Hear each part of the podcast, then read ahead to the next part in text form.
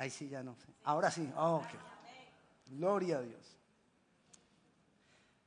El versículo que nos vamos a memorizar, yo creo que ya no lo sabemos de memoria, es Juan capítulo 15, versículo 5. Juan 15, 5. Yo soy la vid y vosotros los pámpanos. El que permanece en mí y yo en él, este lleva mucho fruto, porque esta es la frase, separados de mí, nada podéis hacer. Hoy vamos a hablar acerca de el gobierno de Dios. Gobierno de Dios, a quien tú adoras. Si tú quieres saber quién te gobierna, solo piensa a quien tú adoras. Porque a quien tú adoras, ese es quien te gobierna. Si adoramos a Dios, Dios nos gobierna. Hay una relación total entre la adoración y el gobierno de Dios. Y el gobierno de Dios tiene que ver con su guía, con su dirección. El gobierno de Dios tiene que ver con que nosotros dependamos de Dios. ¿Y qué dice el versículo? Separados de Él, nada podéis hacer. Eso es gobierno. En eso se resume el gobierno de Dios y que esa frase se constituya en una realidad en nosotros. Eso es el gobierno de Dios. Tiene que ver con el señorío de Jesús. Le decimos a Jesús Señor, pero la pregunta es, ¿hay señorío de Jesús en mi vida? Le digo Señor, Señor, él mismo nos dijo en Mateo.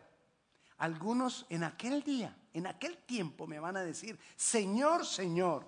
En tu nombre hicimos esto, en tu nombre profetizamos, en tu nombre echamos fuera demonios, en tu, en tu nombre hablamos lenguas, en tu nombre sanamos a los enfermos, en tu nombre predicamos, en tu nombre, en tu nombre, en tu nombre. Pero yo diré, dice Jesús, nunca os conocí. ¿Por qué diría eso Jesús? Porque aunque le decimos Señor muchas veces, quizás no hay señorío de Jesús. Lo que Jesús quiere es tener el señorío de Él en nuestras vidas, sobre nuestras vidas.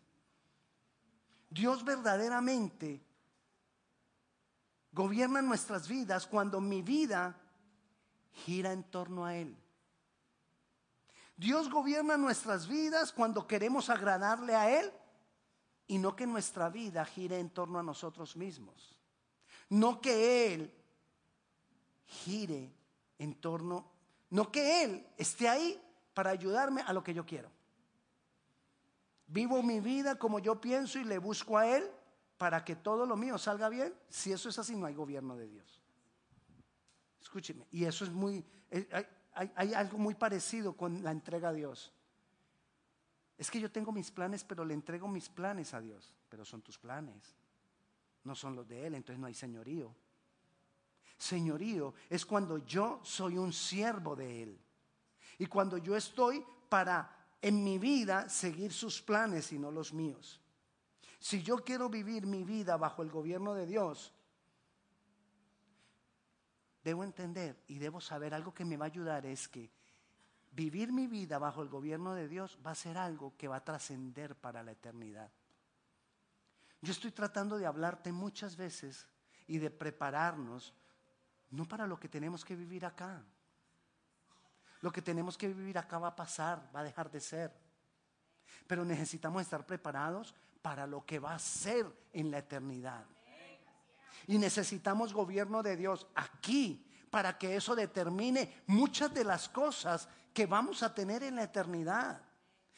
Te lo insisto, tú y yo no fuimos creados para vivir 70 años, 80 años, 90 años. Tú y yo fuimos creados para vivir una eternidad. Y si nosotros vivimos aquí verdaderamente, me aseguro que mi vida esté siendo llevada verdaderamente bajo el gobierno de Dios, eso trascenderá en la eternidad. Pero, ¿qué traerá el gobierno de Dios a mi vida? Y eso es lo que quiero compartirte esta tarde. ¿Qué trae el gobierno de Dios a mi vida? Y quiero que tomemos de ejemplo el pueblo de Dios en la antigüedad. El pueblo de Dios hace muchos años Dios traía su gobierno inicialmente a través de los patriarcas. Abraham, Isaac, Jacob, José. Dios a través de ellos gobernaba su pueblo. Después cayeron en esclavitud de Egipto. Estuvieron esclavos en Egipto. Obviamente no había gobierno de Dios porque estaban esclavos. Cuando yo estoy esclavo de algo, no hay gobierno de Dios en mi vida. Revisemos que no estemos esclavos de algo, que no estemos esclavos de alguien. A veces alguien nos esclaviza y nosotros creemos que no es así. Tengamos cuidado que no, nos esté esclavizando una relación sentimental. Tengamos cuidado que no nos esté esclavizando un hijo. Tengamos cuidado que no nos esté esclavizando un padre. Amén. Pero después de que ellos fueron esclavos, no había gobierno de Dios. Dios levanta a Moisés y los saca de la esclavitud. Después de Moisés viene Josué. Y Dios gobierna a su pueblo a través de Josué, que los introduce a la tierra prometida. Moisés los saca de la, esclavitud bajo el gobierno de Dios. y Josué los introduce en la tierra prometida bajo el gobierno de Dios. Pero vayamos a jueces, capítulo 2. El libro de jueces. Capítulo 2, versículo, vamos a leer versículo 10. Y dice, porque mira lo que pasó después de Josué. Estamos viendo que el Señor volvió a gobernar a través de Moisés, a través de Josué. Y dice el versículo 10 de Josué, de, de jueces 2. Y toda, y después de que murió Josué, y toda aquella generación también fue reunida a sus padres. Y se levantó después de ellos otra generación que no conocía a Jehová, ni la obra que él había hecho por Israel. Después los hijos de Israel hicieron lo malo ante los ojos de Jehová y sirvieron a los Baales. Es decir, adoraron a los Baales. Recuerde con lo que empezamos. Lo que tú adoras, eso te gobierna. Versículo 12. Dejaron a Jehová, el Dios de sus padres, que los había sacado de la tierra de Egipto, y se fueron tras otros dioses los dioses de los pueblos que estaban en sus alrededores, a los cuales adoraron y provocaron a ira a Jehová. ¿Quién comenzó a gobernar sus vidas? Los dioses, Baales, cosas hechas por los hombres, de piedra quizás, de barro, de metal, de madera, cosas que no tenían ojos ni veían, que no tenían manos, ni pies, ni caminaban, ídolos. Y por causa de esa idolatría vinieron consecuencias sobre sus vidas, porque no los estaba gobernando Dios. Se fueron a adorar otros dioses. Cuando había gobierno de Dios, por ejemplo, como les hablé ahora, en la época de los patriarcas, los patriarcas que gobernaban el pueblo de parte de Dios evitaban que el pueblo se fuera tras otros dioses, porque ellos sabían de parte de Dios que si el pueblo se iba para tras otros dioses, a adorar a otros dioses, gobierno de esos dioses, de esa idolatría iba a venir sobre ellos. Entonces los patriarcas se aseguraban de que el pueblo no se desviara de la adoración, porque si el pueblo no se desviaba de la adoración, se garantizaba el gobierno divino sobre ellos. Los patriarcas lo sabían. También es viceversa. Cuando no hay adoración a Dios, no hay gobierno de Dios. Y cuando no hay gobierno de Dios, no hay adoración a Dios. Y ahí, le insisto, hay una gran relación, hay total relación entre lo que adoro y lo que me gobierna. Y lo estamos mirando en el ejemplo de la palabra. En el momento en que ellos se apartaban de, Dios y adoraron otros dioses, venía el gobierno de esos dioses y sufrían. Venían la gente de los alrededores y los robaban, los oprimían. hasta que ellos clamaban a Dios y Dios volvía a tener misericordia de ellos. Esto pasó después de Josué, porque esa generación no conoció a Dios, no adoraban a Dios porque no recordaban, no conocían los hechos de Dios, entonces no adoraban a Dios, entonces no había gobierno divino. Entonces pasaba el tiempo y venían los filisteos y los, y los oprimían, entonces se levantaba uno de ellos a clamar a Dios y cuando ellos se levantaban a clamar a Dios, Dios tenía misericordia de ellos. Y levantaba de entre ellos un hombre para a través de ese hombre establecer gobierno de Dios. Pero después de que este hombre moría, el pueblo volvía y se apartaba. Se alejaba. Volvían a adorar otros dioses. Como volvían a adorar otros dioses, no había gobierno. Como no había gobierno, entonces, como no había gobierno de Dios, entonces venían otra vez los filisteos y los oprimían. Y trece veces, trece hombres levantó Dios en esa condición. Volvían y se apartaban, volvían. Es el tiempo de los jueces. Trece veces. El último de los jueces fue Sansón. De esos trece fue Sansón. ¿Recuerdan a Sansón? El hombre de, cabellera abundante. No todos los fuertes son de pelo largo. Hay calvos fuertes. Digamos, digamos, creo. Bueno, entonces,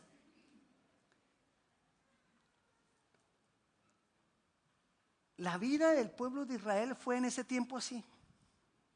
Buscamos a Dios, nos apartamos, buscamos a Dios, nos apartamos, buscamos a Dios, nos apartamos. ¿Sabe que a veces la vida de muchos cristianos es así? Buscamos a Dios, pero me aparto.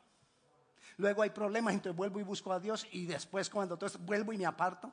Y vivimos en un sube y baja, sube y baja. Y así es la vida de muchos, un sube y baja entre buscar a Dios y apartarse de Él.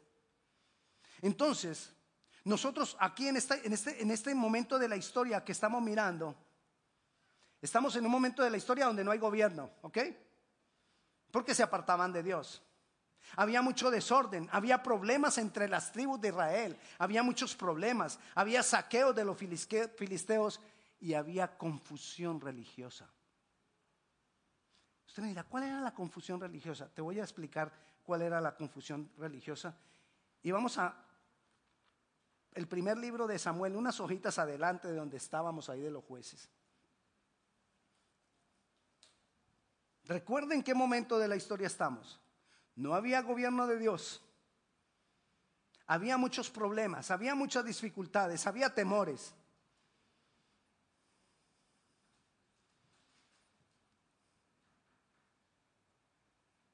También recuerde la frase, la adoración está ligada al gobierno de Dios. A quien tú adoras, ese es quien te verdaderamente te gobierna. Primera de Samuel, capítulo 1, versículo 3. Y todos los años aquel varón subía de su ciudad para adorar y para ofrecer sacrificios a Jehová de los ejércitos en Silo, donde estaban dos hijos de Elí, Ofni y Finés, sacerdotes de Jehová. Elí, el papá de esos dos sacerdotes era un profeta, el profeta Elí, el sacerdote Elí. O sea, había profeta, había sacerdote, habían reuniones para adorar a Dios, pero ellos adoraban a otros dioses.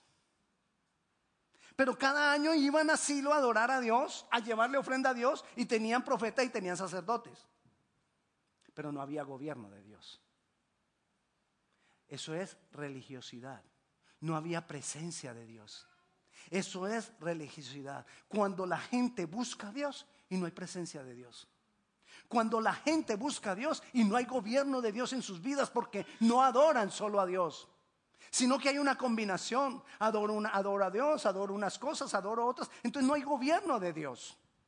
Y la, y la vida se vuelve un caos cuando no hay gobierno de Dios. Así estaba la situación.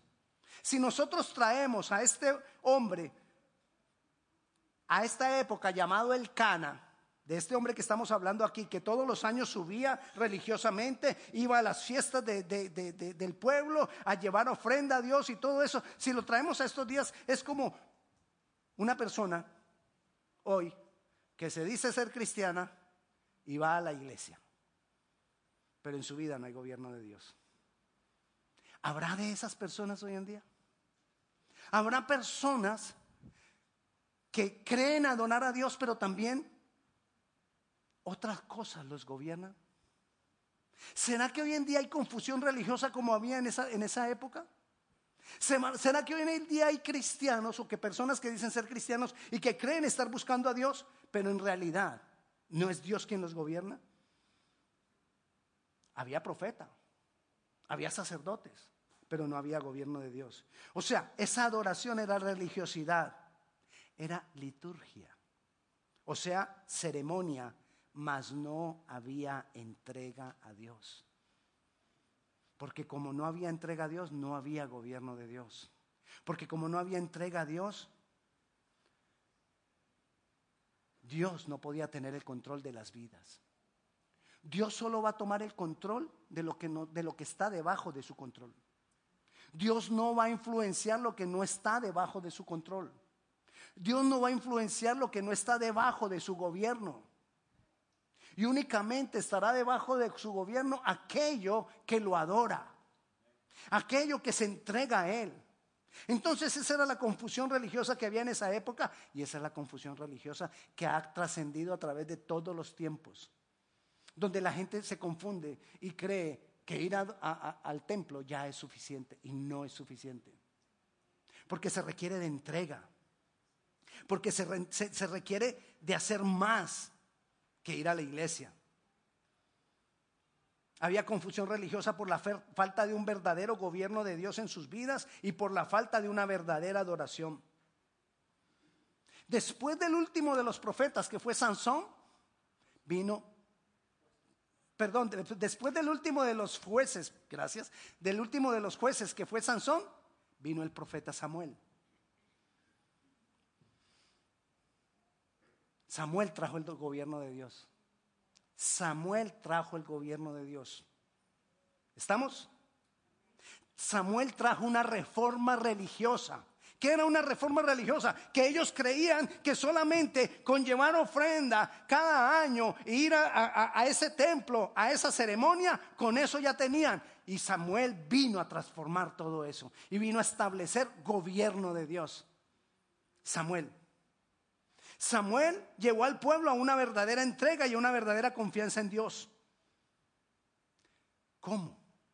Yo lo que quiero que entendamos es cómo o por qué se dio este cambio de volver al gobierno de Dios. Ellos estaban así en ese vaivén de que a veces sí, a veces no, pero vino y se estableció gobierno de Dios a través de Samuel. La pregunta es, ¿de dónde se dio el fruto que levantara a un hombre que trajera de vuelta el pueblo al gobierno de Dios. ¿De dónde vino eso? Y eso es lo que quiero que miremos. Porque eso es quizás lo que Dios está esperando de nosotros hoy. Porque quizás Dios quiere establecer gobierno sobre tu vida. Porque quizás Dios quiere establecer gobierno sobre tu familia. Pero es necesario que algo venga y dé el fruto de ese gobierno. Que ese, que ese gobierno sea fruto de algo de alguien.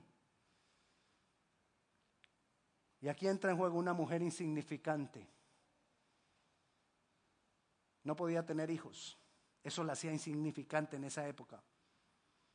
Esa época una mujer que no tuviera hijos es una mujer que no significaba nada. Y esta mujer es Ana. Recuerde, ¿quién fue el que vino a establecer el gobierno? Samuel. Pero a mí siempre me gusta mirar quién está detrás de la cortina. ¿Quién está detrás del gran escenario? Y detrás del escenario del gran Samuel estaba Ana. Y miremos ahí mismo donde estamos, en el capítulo 1, versículo 6. Ella, el esposo de ella tenía otra mujer también. Y dice el versículo 6, y su rival la irritaba enojándola y entristeciéndola porque Jehová no le había concedido tener hijos. Versículo 9. Y se levantó Ana después que hubo comido y bebido en Silo. Ella fue con su esposo allá a la ceremonia.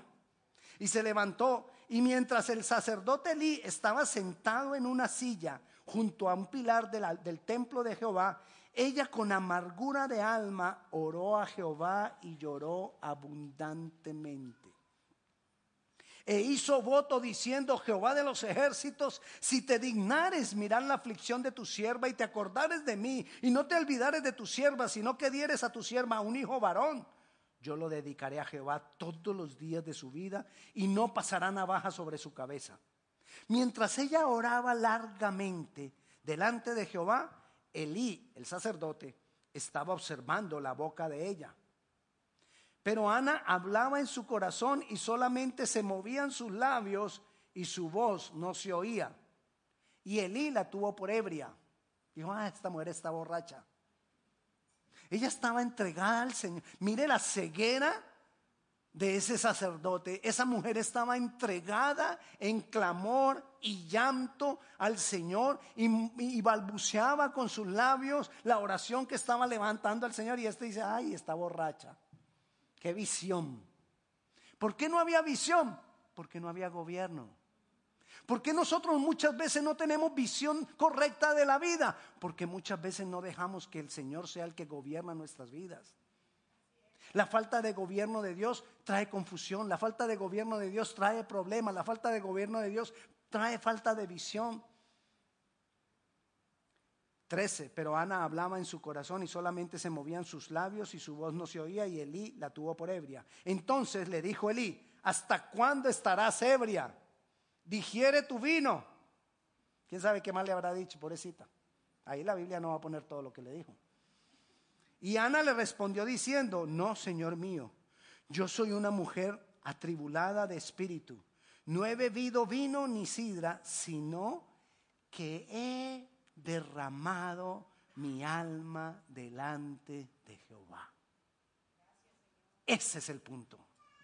Eso es lo que va a dar el fruto de un Samuel en nuestras vidas. Quien trae el gobierno de Dios a nuestras vidas es cuando nosotros nos derramamos cuando derramamos mi alma, cuando derramo mi corazón, cuando derramo mi ser en la presencia de Dios y, le adoro y entiendo que solo por Él es que yo voy a salir de mi condición, que solo dependo de Él. Ahí es cuando el gobierno de Dios se empieza a establecer.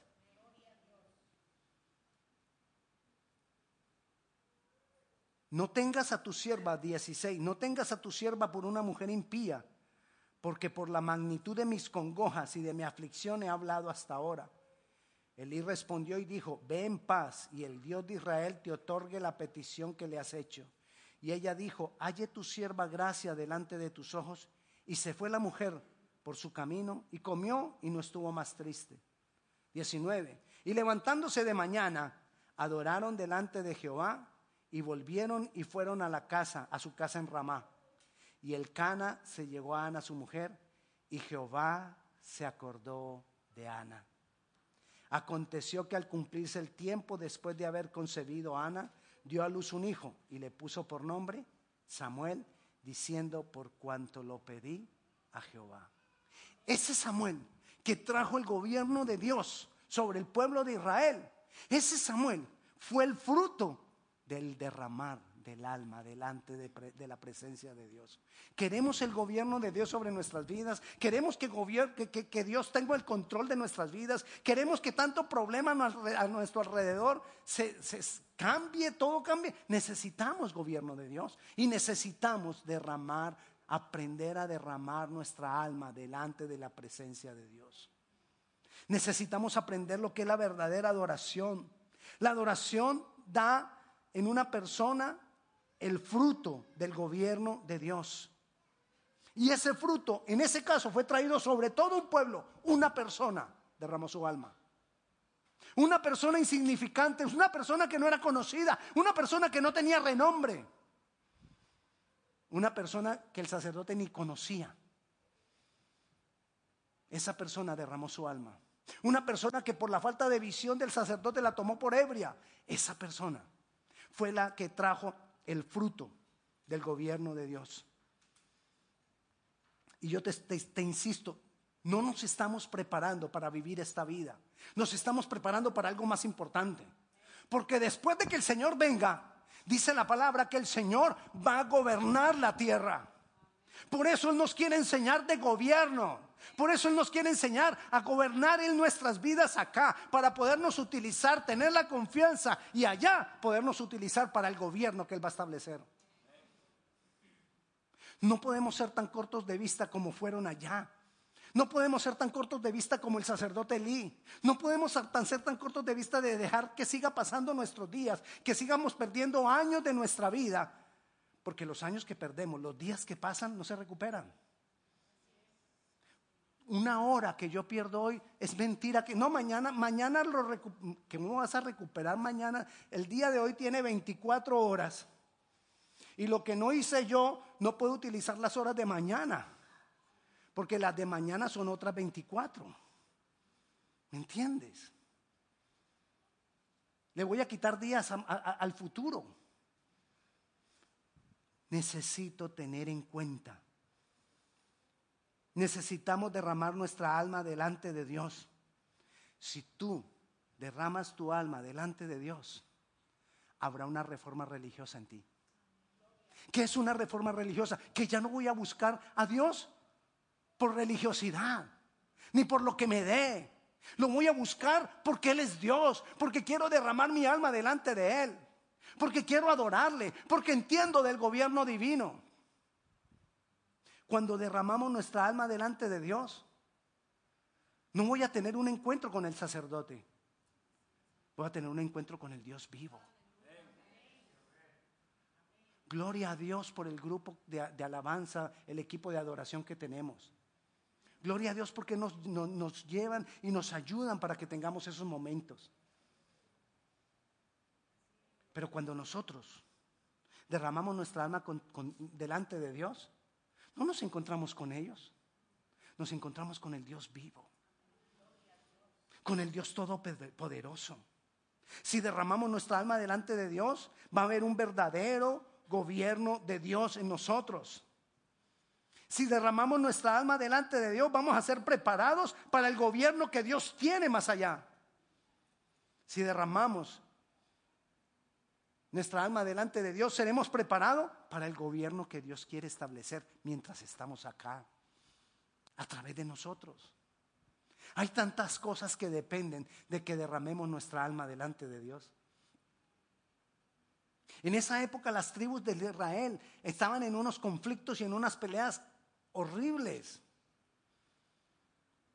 Se, robaban las mujeres de unos a otros.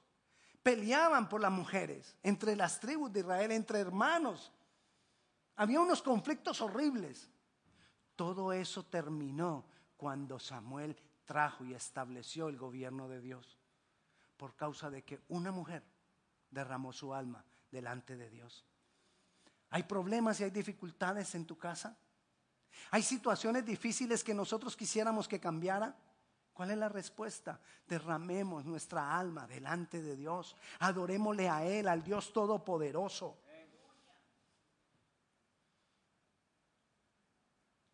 Nosotros venimos de una condición de idolatría. La mayoría de hispanos, no todos los hispanos, venimos de una condición tremenda de idolatría. Y, la idolatría trae dureza del corazón. Porque adoramos a seres duros, de piedra, de madera. Entonces, hay que quebrar esa piedra delante del Señor. Hay que quebrar esa dureza delante del Señor. Hay que derramar nuestra alma y quebrar eso que no nos deja a veces adorar al Señor. Como una vez les contaba, yo la primera vez que llegué, la primera vez que llegué a una iglesia cristiana, yo veía que todo el mundo levantaba las manos y yo decía, estos están locos. Están levantando las manos. Y algunos oraban fuerte, oraban duro. Y yo decía, uy, no. ¿Y esto, ¿Y esto le va a gustar a Dios? Y yo no era capaz de levantar mis manos. No podía. Porque había dureza en mi corazón, porque venía de una condición de idolatría. Porque no había gobierno de Dios en mi vida. Yo no podía derramar mi alma. Yo no podía cantar duro. Yo no podía gritar en la iglesia. Porque me habían enseñado que en la, no, en la iglesia se habla pasito. Y el pellizco, ¿no? Un, mamá, que se calle. Pero me pedí, que se calle. Y entonces uno ya, en la iglesia no se habla. Y uno no podía hablar. Yo no podía levantar la voz en la iglesia. porque venía de esa condición. Pero poco a poco.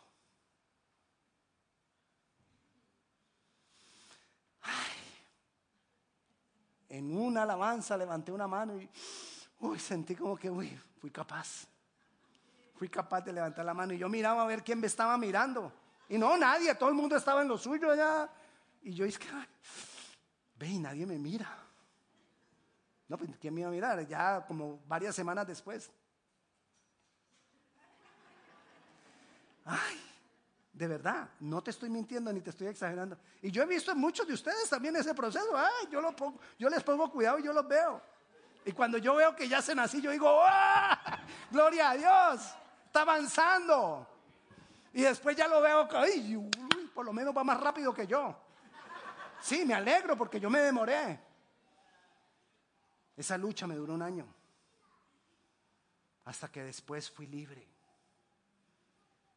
Necesitamos derramar nuestra alma delante de Dios porque tú y yo necesitamos de una reforma religiosa. Porque no podemos seguir dentro de la religiosidad que estamos cómodos con ir a la iglesia. ¿Y qué está pasando con tu ir a la iglesia? ¿Qué está trayendo a tu vida el ir a la iglesia? ¿Qué estás recibiendo cuando vas a la iglesia? Pero más importante, ¿qué estás dando cuando vas a la iglesia? Cuando vienes a la iglesia, ¿qué es lo que le das al Señor? ¿Qué es lo que verdaderamente estás a la expectativa o estás entregándote? Muchas veces no recibimos por estar a la expectativa. Pero si nosotros viniéramos y entregáramos todo delante de Él, olvídate de quién te mira, quién no te mira, entrégate. Y si empiezas a hacer, a salir palabras raras de tu boca, deja que salgan. Te garantizo que el sacerdote que hay aquí no, te va a decir que está borracha. Porque más borracho está ese sacerdote. Mi invitación hoy es que traigas el gobierno de Dios a tu vida. Y la única manera de traer el gobierno de Dios a tu vida es que tú adores al Señor. Revisemos qué cosa es la que nos... ¿Qué cosa es la que se roba más tiempo de mis pensamientos durante la semana? Porque eso te está controlando. ¿A qué le dedicamos más tiempo de nuestra vida, de, nuestro, de lo que anhelamos? Eso nos está dominando, eso nos está controlando. Entreguémosle más de nuestros pensamientos al Señor durante la semana. Entreguémosle más al, Señor cuando, cuando tú sacas 10 minutos, 15 minutos para orar a Él en tu casa. Derrama tu alma delante de Él. Y si tu esposa se te burla, que se burle. Y si tu esposo te, te señala, que te señale. Y si tus hijos, ay mamá, ahí estás otra vez tirada en el piso llorando. Quizás no entiendan pero vamos a traer el gobierno sobre esa casa. Pero vamos a traer el gobierno de Dios sobre ese hogar. Te invito a eso. Esa mujer lo hizo y hoy recordamos el fruto que dio, el derramar de su alma. Y no solo lo recordamos nosotros, todo Israel recuerda los días de Samuel, porque los días que Samuel estuvo gobernando Israel, no hubo peleas contra ellos, naciones no se levantaron contra ellos. Y dice la palabra que todos los días de Samuel hubo paz, porque el gobierno de Dios estaba con ellos. ¿Quieres paz en tu vida? Derrama tu alma delante del Señor. Yo te invito a que lo tengas presente y a que le digamos al Señor, Señor, aquí estoy. Yo quiero derramar mi alma delante de ti. Yo quiero aprender a derramar mi alma delante de ti. Yo quiero tener la libertad de derramar mi alma delante de ti. Y yo te invito a que le digamos eso al Señor en esta tarde. Pongámonos de pie, vamos a orar.